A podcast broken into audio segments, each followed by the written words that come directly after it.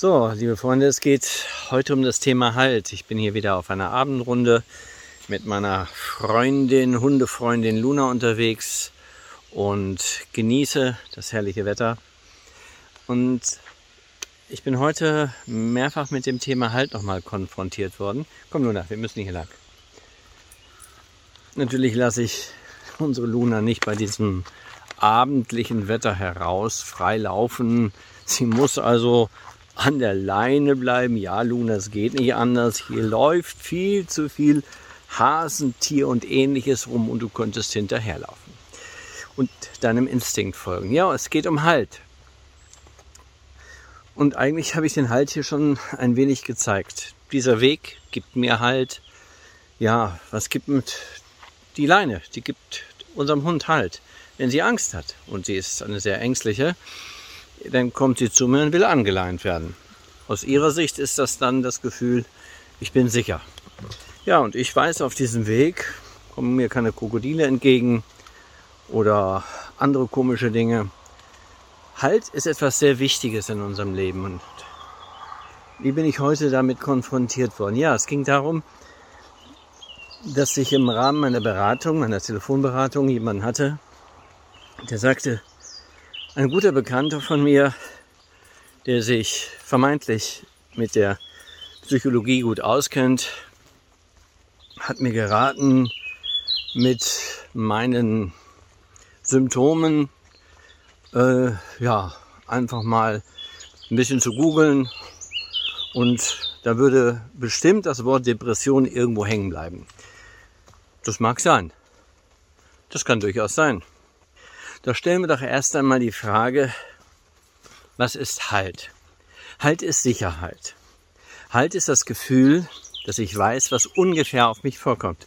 Wie entsteht Halt? Halt entsteht durch Regeln, die ich in mir trage, von denen ich noch nicht mal genau weiß, dass ich sie in mir trage. Sie sind einfach da. So wie der Hund Regeln in sich hat, von denen er nicht weiß, dass er sie hat, aber er hat sie. Komm nun, wir gehen weiter. Ja, und mit diesen Regeln weiß der Hund, dass er nicht einfach ins Gebüsch läuft, aber trotzdem sind diese tieferen Regeln, Instinktregeln, manchmal so stark, wenn jetzt hier ein Hase lang höppeln würde, ah, wenn sie nicht angeleint wäre, da ist halt ein bisschen Jagdhund drinne. So, und Halt ist eben etwas ganz tief in uns liegendes. Es ist also nicht nur das kognitiv bewusste Wissen, über Worte, dass ich weiß, was auf mich zukommt, hier an diesem Weg. Und selbst wenn ich diesen Weg noch nie gegangen bin, wüsste ich ja ungefähr, was auf mich zukommt. Ich weiß, da vorne ist nicht die Hölle, ich weiß, da vorne kommen keine Aliens auf mich zu und ich weiß ziemlich sicher, dass kein Löwe an der nächsten Kreuzung auf mich wartet. Was sich ein bisschen verrückt anhört oder unwissend, komisch, man könnte auch manchmal sagen dämlich, hat eigentlich genau damit zu tun, dass in meinem Gehirn gigantische Archive sind, die mir Halt geben, die mir Sicherheit geben, also Wissensarchive. Wissen erzeugt unbewussten Halt. Wenn ich also weiß, dass wenn ich als Baby schreie und Hunger habe und jemand kommt auf mich zu, ja, was dann? Und er gibt mir was ich mag, Nahrung, dann habe ich ein Gefühl von Halt. Und wenn er mir ein Gefühl von Wärme gibt, dann habe ich auch ein gutes Gefühl. Das heißt, wenn diese Person häufiger mir ein gutes Gefühl vermittelt, ist diese Person irgendwann vertrauensfähig, vertrauenswürdig, ohne dass ich irgendwie etwas über Halt und Wissen und Vertrauen weiß. Als Baby nennt man das die Prägungsphase. Und wenn ich also in meiner Prägungsphase nicht genügend Halt habe, dann ist das sogenannte innere Grundgerüst, an dem sich meine Gefühle orientieren, also die Grundregeln, die sind dann fehlerhaft. Und was passiert dann? Permanent? Ja, permanent versuche ich irgendwo, vielleicht mit den falschen Regeln, Feinde zu sehen. Wer lauert da im Dunkeln? Da kann ich nicht genau hineinschauen. Oje, was ist denn morgen? Was kann morgen alles auf mich zukommen? Mensch, meine Freundin oder mein Freund hat das und das gesagt. Das muss doch glaubwürdig sein. Und Dr. Google hat es bestätigt. Halt hat etwas mit Wissen zu tun. Und Wissen ist etwas sehr Wesentliches. Denn wenn du weißt, dass das Gewitter durch Naturphänomene sich entwickelt und nicht durch Zeus oder Thor oder wer auch immer oder der liebe Gott gerade schimpft, so wie man es mir in meiner Kindheit mal immer erzählen wollte. Was dann? Dann wirst du all die, die irgend so ein Blödsinn dir erzählen, mit einem leichten, vielleicht inneren Grinsen abtun und sagen, jo, glaubt mal weiter. Ja, so ähnlich ist das manchmal mit der Depression. Warum? Wenn du dir vorstellst, und das ist ein paar Zahlen, die wir brauchen, du besitzt ungefähr 30 Billionen Körperzellen. Also, das sind 30.000 Milliarden Körperzellen. Gigantisch. Kann man sich gar nicht vorstellen, diese Zahl. Mal gucken, was Lunchen macht. Ah, sie guckt in der Gegend rum. Sie benutzt ihre Körperzellen, um zu schauen, ob es hier was Interessantes gibt. Das heißt, du hast gigantisch viele Körperzellen. Und wenn du dir jetzt nochmal klar machst, das heißt, in jeder so unglaublich kleinen Zelle gibt es Proteine, die sind aktiv. Die machen etwas, die markieren Proteine, die auch in der gleichen Zelle sind, die vielleicht ein wenig fehlerhaft sind. Und dann gibt es weitere Proteine, die dann diese fehlerhaft markierten Proteine zerstören, auflösen, was auch immer. Und das heißt, in einer Zelle gibt es bereits einen gigantischen, komplexen ja, Verarbeitungsprozess. Nervenzellen im Vergleich zu Muskelzellen sind noch hunderttausend oder millionenfach komplexer. Und wenn wir dann das Wort Depression benutzen, dann finden wir eigentlich eine Ansammlung von Symptomen. Und ein früherer Ausbilder im Rahmen meiner Gesamtausbildung hat mal gesagt, Depression ist eigentlich nur dafür, für ein anderes Wort dafür, ich weiß zwar, dass du psychische Störungen hast, ich kann die Symptome auch benennen und wenn sie in die und die und die Richtung gehen, nennen wir es lavierte Depression oder wenn sie in die und die und die Richtung, nennen wir sie irgendwie anders. Und wir haben auch ein Medikament, das hilft. Manchmal. Denn wenn es nicht hilft, nehmen wir ein ähnliches oder etwas anderes Medikament oder wir erhöhen die Dosis. Ja. Hört sich irgendwie komisch an, oder? Das heißt nicht, dass die Medikamente nichts taugen. Aber bei leichten bis mittleren Depressionen haben sie nicht die Wirkung, die die meisten Menschen vermuten. Denn a, sie übertünchen nur das Problem, wie eine Farbe, die man darüber setzt. Komm Luna, wir gehen weiter. Nein, das ist ein Angler, da wollen wir nicht hin. Komm mit. Ja, so ist das. Das heißt, Medikamente sind eine Krücke, die wir nutzen können, wenn es zu schwierig wird. Was ist aber eine Depression? Eine Depression ist aus der Netzwerkstruktur heraus, und wir haben nun mal in unserem Gehirn Netzwerke, ein Prozess, in dem immer mehr Netzwerke ähm, so ein Lust-Unlustgefühl entwickeln. Unlust kann Leere sein, Traurigkeit, Schmerz, Einsamkeit, Hilflosigkeit, also alles, was sich mit den Bereichen verbindet, die Unlust enthalten. Und wenn man diese Bereiche wachsen lässt, werden sie größer. Gleichzeitig ist es so, dass wenn die Unlust größer wird, wird die Lust kleiner. Denn die Kapazität, nennen wir sie 100 Prozent, kann nicht überschritten werden. Also entweder hast du in deinem Gehirn mehr Lust oder mehr Unlust. Und wenn die Unlust immer größer wird, dann nimmt man Medikamente und versucht damit eine Art inneren Aufbau zu betreiben, der aber, weil diese Unlust von tieferen Ebenen gesteuert wird, dieser Aufbau in der Regel erst einmal nur sehr oberflächlich stattfindet. Erst in neueren Forschungen hat man festgestellt, ja, hat das gar nicht mit Serotonin oder Dopamin oder anderen Dingen zu tun, sondern hat es einfach nur damit zu tun, dass diese Medikamente neue Hirnzellen heranreifen, also entstehen lassen. Was bedeutet das wieder? Ja, man hört heraus, so ganz genau, was die Medikamente machen, wissen wir nicht. Ja, da regen wir uns auf über Coronaviren und Impfungen, von denen wir nicht wissen, wie die Langzeitfolgen sind. Schaut euch mal die Lang Langzeitfolgen von ADHS-Medikamenten an. Schaut euch mal die, und die werden millionenfach verteilt. Oder von Antidepressiva. Nichts Genaues weiß man nicht. So ist das. Das heißt, wenn du Halt suchst, suchst du Halt, weil du haltlos dich fühlst. Und wenn du dich haltlos fühlst, dann greifst du alles, was in deiner Nähe ist, um dir Halt zu suchen. Alles. Und manchmal sind es, ja, Wunderheiler. Manchmal Superfood-Zaubertricks.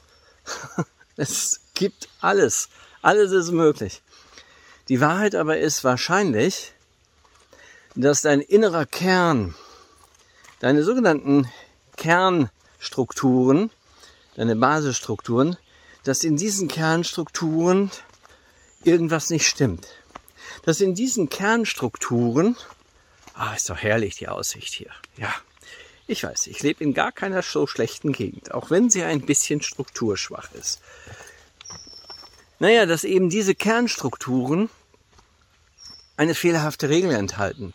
Und diese fehlerhafte Regel sorgt dafür, dass du ja immer wieder versuchst, entweder mit Kanonen auf Spatzen zu schießen oder irgendwie anders falsche Wege in deinem Leben wählst.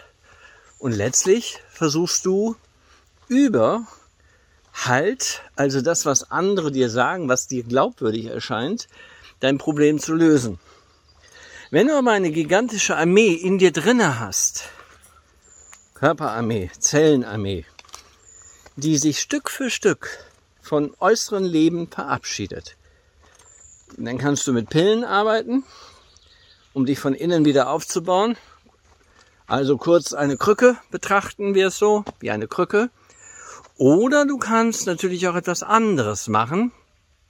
Ach, ist einfach schön hier zu stehen. Ja, nichts tun ist auch was Schönes. Aber das geht bei einer Depression nicht, nichts zu tun. Du musst mit dir arbeiten. Du musst mit den darunterliegenden Gefühlen arbeiten, die diese Depressionen hervorgerufen haben. Also die depressiven Symptome. Denn Depression ist eine Ansammlung von Symptomen. Und Depressionen, also Symptome, sind immer nur Endergebnisse. Es sind immer Endresultate. Es sind nie die Ursachen. Ja, Lunchen, wir wollen wieder zurück. Ich weiß, ich merke das schon. Das ist jetzt zu weit. Das heißt also, ich weiß, manchen wird das schon wieder zu kompliziert. Aber wenn es um dein Leben geht, musst du entscheiden, ob du den einfachen zwei, drei Minuten Dingen Glauben schenkst oder dich einfach mal mit der Komplexität deines Seins auseinandersetzt.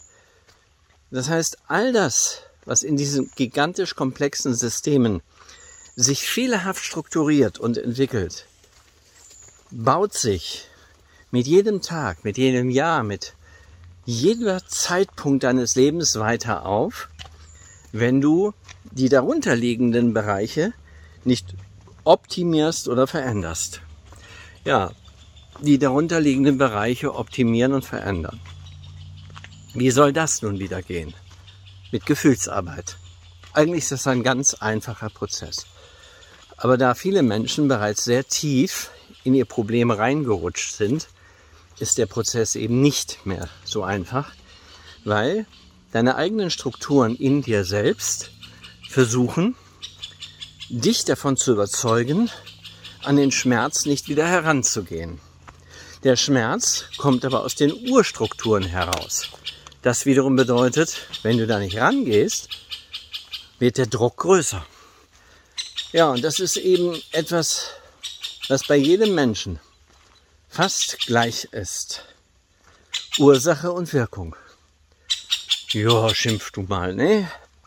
Ursache und Wirkung. Und das wiederum heißt, wenn du Dr. Google glaubst, dann müsstest du natürlich dich mit deinen Depressionen sofort in psychopharmakeutische ja, Behandlungen begeben. Wir wissen aber, dass es auch anders geht. Begleitend kann das immer gut sein. Begleitend. Wenn du es glaubst und wenn du darin einen Sinn siehst. Ansonsten sowieso nicht. Ich habe die Erfahrung gemacht bei meinen vielen Klienten, dass in dem Moment, wo sie eine innere Stärke entwickelten, sie von ganz alleine, in Absprache mit dem Psychiater, natürlich, von ganz alleine diese Medikamente ausschleichen konnten. Nicht absetzen, ausschleichen. Denn je stärker du innen wirst, desto weniger brauchst du von diesen Medikamenten. Und eigentlich ist es doch egal, ob wir das Wort Depression nennen, ob wir das Wort Reizdarm nennen, ob wir das Wort Panikattacken oder generalisierte Angst nennen. Wie auch immer wir alles irgendwie beschreiben, bezeichnen oder benennen. Es sind menschengemachte Worte, die Symptome in Wortkategorien versuchen einzugrenzen, was sicherlich gut ist. Aber die Gefühle die kommen aus deinem Gehirn tief drin. Und da du, lieber Mensch, liebes Bewusstsein, nicht dein Gehirn bist, du bist nur ein ganz kleiner Teil deines Gehirns, so wie wir alle. Das heißt, dein Gehirn kann mit diesen menschengemachten Dingen manchmal gar nichts anfangen. Es würde lieber einfach verbunden sein eine verbundene Aufgabe übernehmen, die ihn ausfüllt, die ihm Freude macht, die ihm Spaß macht und sein Leben leben. Und wenn das dein Gehirn nicht kann, weil Regeln dagegen sprechen, weil du immer funktionieren musst, hm, dann ist es sehr wahrscheinlich, dass deine tiefer liegenden Prägungsregeln dich daran hindern. Denn sonst hättest du es längst umgesetzt. Also, ich weiß, es war wieder viel, es war wieder einiges so durcheinander, aber ich quatsche einfach drauf los. Und vielleicht interessiert es den einen oder anderen, warum er so ist, wie er ist. Und dann kannst du dich informieren. Dazu musst du nicht 50 Bücher aus der Neurobiologie durchlesen, aus der Evolutionspsychologie. Nein, Du kannst einfach, wenn du magst, diese, diesen Kurzvorträgen ein bisschen Platz geben und so auf der eher pragmatischen Seite Stück für Stück dir ein bisschen näher kommen und damit auch den Lösungsmöglichkeiten. Denn je stärker dein Wissen, dein Wissensarchiv ist, desto klarer ist dein innerer Kritiker, der mit all den Informationen natürlich etwas anfangen kann. Der dann blockt, wenn etwas gesagt wird, das deinem inneren System nicht entspricht, deinen inneren Archivsystemen. Also lass dir die Zeit, informiere dich gut. Wenn du dich irgendwo in irgendeiner Art und Weise behandeln lassen möchtest, mach dich schlau und sei nicht zu oberflächlich. Das hilft. Also, ich genieße noch weiter den Abendspaziergang. In dem Sinne.